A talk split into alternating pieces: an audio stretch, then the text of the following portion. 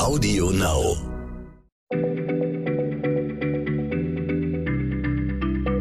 Schneller Schlau, der kurze Wissenspodcast von PM. Hallo und herzlich willkommen zu einer neuen Folge. Mein Name ist Rainer Haaf und ich sitze hier mit Nora Sager. Wir arbeiten beide für PM und widmen uns heute einer Leserfrage und zwar einer sehr spannenden. Finja Sutter würde gerne wissen, was wir eigentlich so mit den 97 Prozent unserer DNA machen, die so unschön als Junk-DNA, also quasi DNA-Müll bezeichnet wird.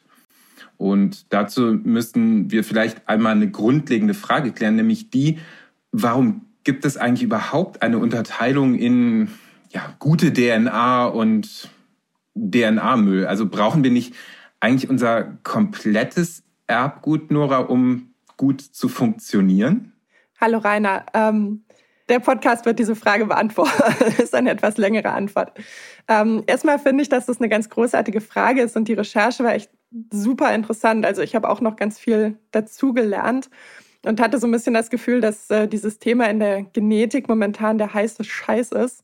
Ähm, will heißen, es gab und es gibt auch in diesem Bereich ganz viele spannende Entdeckungen, die unser Verständnis davon, wie Zellen eigentlich funktionieren und wie die sich regulieren, ganz schön durcheinandergewirbelt hat.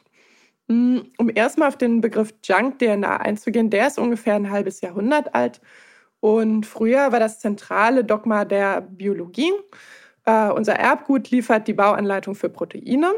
So, diese Bauanleitungen sind als Gene in der DNA niedergeschrieben. Die Zelle erstellt dann eine Abschrift der Gene in Form von RNA und mit Hilfe dieser Abschrift äh, stellt sie dann Proteine her. Also die Reihenfolge war DNA, dann RNA und dann wurde die RNA in Proteine umgesetzt. So.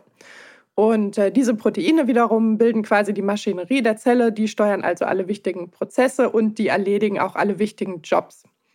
Und als man dann im Rahmen des äh, Human Genome Project zum allerersten Mal das menschliche Erbgut komplett ausgelesen hat, 3,2 Milliarden Basen, da hat man damit Erschrecken festgestellt, dass tatsächlich weniger als 2 Prozent äh, wirklich Baupläne für Proteine liefern. Das sind äh, etwa 20.000 Gene. Und diesen Teil bezeichnet man heute als kodierende DNA. Und der gesamte Rest, das sind nicht nur 97, sondern sogar etwas mehr als 98 Prozent des Erbmaterials, die sind nicht kodierende DNA.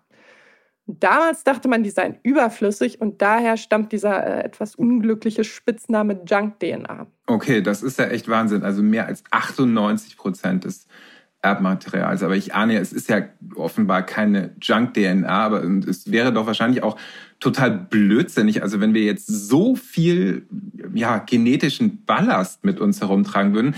Ich meine, also die Zellen müssen ja das Erbgut bei jeder Teilung kopieren und das wäre ja eine mega Verschwendung, wenn man da irgendwie mehr als 98 Prozent quasi für die Tonne duplizieren würde, oder?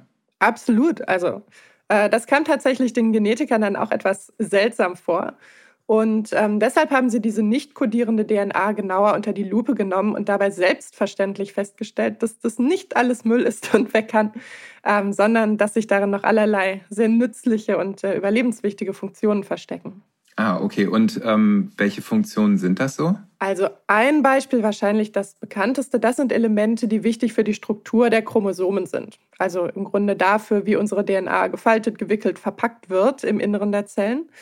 Und ähm, das bekannteste Beispiel sind die Telomere. Das sind DNA-Stränge, die sitzen an den Enden der Chromosomen und die äh, zeichnen sich durch ganz viele Wiederholungen der immer gleichen Basen aus.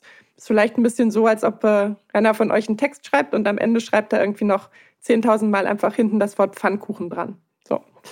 Und äh, die Chromosomen, die haben, äh, haben ja die Form eines X, also bis auf das Y-Chromosom, klar. Und äh, an allen Enden oder an allen Enden dieser vier Arme sitzen wie Schutzkappen die Telomere. Und die verhindern, dass beim Kopieren des Erbguts wichtige Informationen verloren gehen.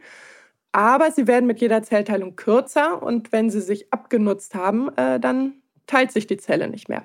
So, das ist quasi ein, ein Beispiel für sehr nützliche, nicht kodierende DNA. Ja, also wenn ich das so höre, dämmert's mir noch aus meiner Schulzeit und auch Teilen des Studiums. Also Telomere kommen mir bekannt vor. Aber das, deswegen, das klingt ja jetzt nicht unbedingt wie äh, State-of-the-Art-Forschung, oder? Ja, ich werde ja auch gerade erst warm. Also. okay. Ein weiterer Teil der nicht kodierenden DNA, viele lange Worte in diesem Podcast, äh, ist die regulatorische DNA. Und das sind Bereiche im Erbgut, die nicht Teil eines Gens sind, die aber darüber entscheiden, ob und wie stark ein Gen abgelesen wird. Und dann in der Folge natürlich, ob und in welcher Menge bestimmte Proteine hergestellt werden. Und diese Bereiche, die sind extrem wichtig für die Identität der Zelle. Also dafür, wie sie sich entwickelt und welche Aufgaben sie dann übernimmt. Und man muss sich ja vergegenwärtigen, jede Zelle in unserem Körper enthält identisches Erbgut. Und trotzdem haben wir Nervenzellen, Muskelzellen, Immunzellen, Fettzellen, Keimzellen. Also wir haben eine unvorstellbare Vielfalt an Zellen, die allesamt unterschiedlich aussehen, die sich unterschiedlich verhalten, die unterschiedliche Aufgaben übernehmen.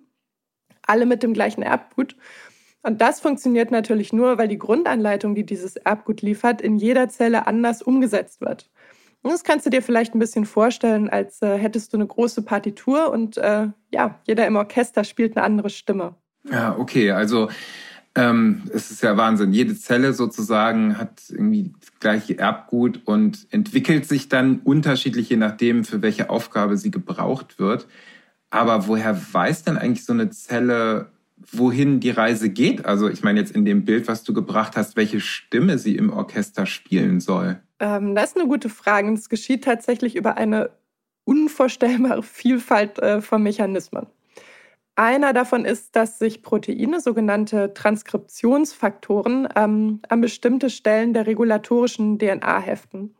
Die Macht dieser Transkriptionsfaktoren über die Identität der Zelle, die reicht so weit, dass man damit im Grunde jede Zelle wieder in eine Stammzelle verwandeln kann. Das heißt, du kannst sie sozusagen ihrer Identität berauben, sie wieder in einen ähm, mehr oder weniger jungfräulichen Zustand versetzen und äh, von da aus kann sie sich dann in eine ganz andere Zellart entwickeln. Ah, ja, ja, irgendwie klingelt was. Da gab es mal einen Nobelpreis für. Kann das sein? Genau, äh, 2012 für äh, Shinya Yamanaka, ich hoffe, ich spreche ihn richtig aus, ähm, das waren die induzierten pluripotenten Stammzellen.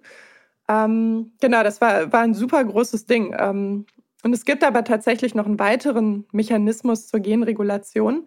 Und dabei werden von der regulatorischen DNA RNA-Abschriften erstellt. RNA hatten wir oben schon als äh, Bauanleitung für Proteine.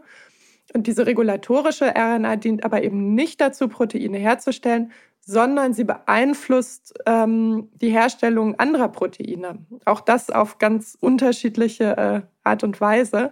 Es gibt zum Beispiel ganz kurze RNA-Schnipsel, äh, MikroRNA, und die sorgen dafür, dass bestimmte Proteine nicht mehr hergestellt werden. Die legen sozusagen Gen still. Das ist ein wirklich, wirklich weites Feld und eines, an dem sehr aktiv geforscht wird, auch weil das für die Medizin so interessant ist.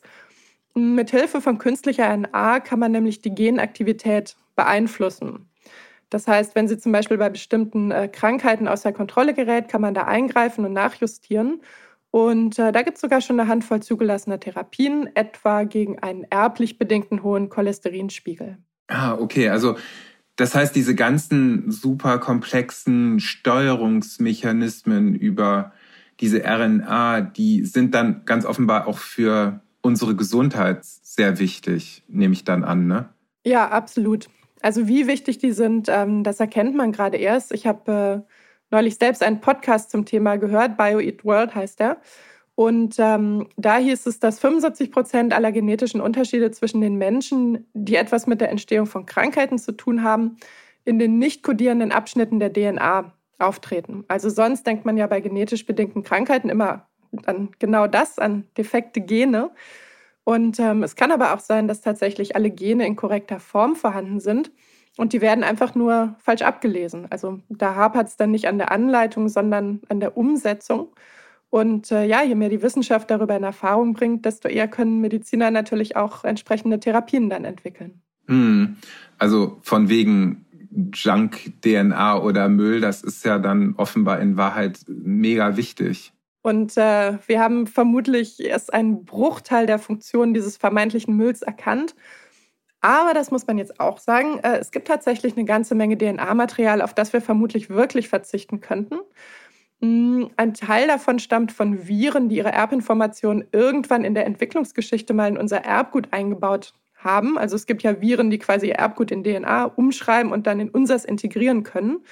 Und ähm, das ist quasi, also dieses virale Erbgut ist quasi stillgelegt, das kann uns längst nicht mehr krank machen, aber es ist da, es ist so eine Art genetisches Relikt. Und dann gibt es, äh, total geil, ich finde das super, gibt es noch die parasitäre DNA, die sogenannten Transposons. Oh, äh, parasitäre DNA, das klingt irgendwie cool und so ein bisschen fies. Äh, was ist das denn? Ähm, das sind Erbgutabschnitte, die sich selbst kopieren und an neue Stellen ins Erbgut einfügen können. Und zwar ohne uns dabei irgendwie von Nutzen zu sein. Also das sind wirklich, ist wirklich quasi egoistische DNA ähm, der geht es nur um ihre eigene Vermehrung. Und deswegen äh, bezeichnet man sie als Parasiten. Und viele dieser Kopien haben längst ihre Funktion verloren, aber manche sind tatsächlich immer noch aktiv und sie können echten Schaden anrichten. Also nämlich dann, äh, wenn sie sich in eine Region des Erbguts einfügen, die wichtige Informationen enthält. Ist vielleicht so ein bisschen so, als würde jemand mitten im Text in irgendein Wort einfach irres Kauderwelsch einfügen und es damit so komplett unleserlich machen. Und ähm, um mal zu veranschaulichen, wie viel unserer DNA wir diesen Transposons verdanken, äh, das häufigste Transposon heißt Line 1, von dem gibt es etwa 500.000 Kopien und Fragmente und die machen 17 Prozent unseres gesamten genetischen Materials aus. Aber, also von diesen 500.000 Kopien sind nur 100 überhaupt funktionstüchtig. Das ist ja echt vollkommen irre und äh, klingt alles super interessant, aber ich muss zugeben, Nora, mir schwirrt echt äh, ob dieser ganzen Infos langsam der Kopf. Das kann ich total gut verstehen. Mir ging es bei der Recherche nicht anders. Ich glaube, über, über jeden Unterpunkt hiervon könntest du wahrscheinlich drei Podcasts machen. Es ist echt so ein Kaninchenloch wie bei Alice im Wunderland und du kannst dich regelrecht äh, darin verlieren. Also ich versuche das jetzt nochmal äh, zusammenzufassen. So, Junk-DNA stammt zum Teil von Viren und DNA-Parasiten ähm, ist zum Teil für die Struktur der Chromosomen wichtig, zum Beispiel dafür, dass sie sich richtig anordnen und äh, keine wichtigen Infos bei der Zellteilung verloren gehen. Und sie ist zum Teil für die Regulierung unserer Gene zuständig, indem sie nämlich steuert, welche Produkte in unserer Zelle hergestellt werden und in welcher Menge. So, sie tut auch noch andere Dinge, aber das würde ich jetzt mal so sagen, waren, waren die wichtigsten, waren die spannendsten, äh, von denen wir bisher überhaupt wissen. Okay, das war auch wirklich reichhaltig und genug. Liebe Nora, vielen, vielen Dank. Und ich finde das einfach irgendwie auch unglaublich, wie man sich so irren kann. Also äh, das, was man vor 50 Jahren noch äh, ja, als Abfall abgetan hat, ist heute Fokus der Frontforschung. Und ich finde eigentlich mal wieder ein super gutes Beispiel dafür, wie dynamisch so wissenschaftliche Erkenntnisse sind. Also ich fühle mich auf jeden Fall ganz bereichert. Vielen Dank nochmal und ich hoffe, euch ging es genauso und damit sage ich Tschüss, bis zum nächsten Mal. Tschüss, vielen Dank fürs Zuhören. Schneller Schlau, der kurze Wissenspodcast von PM.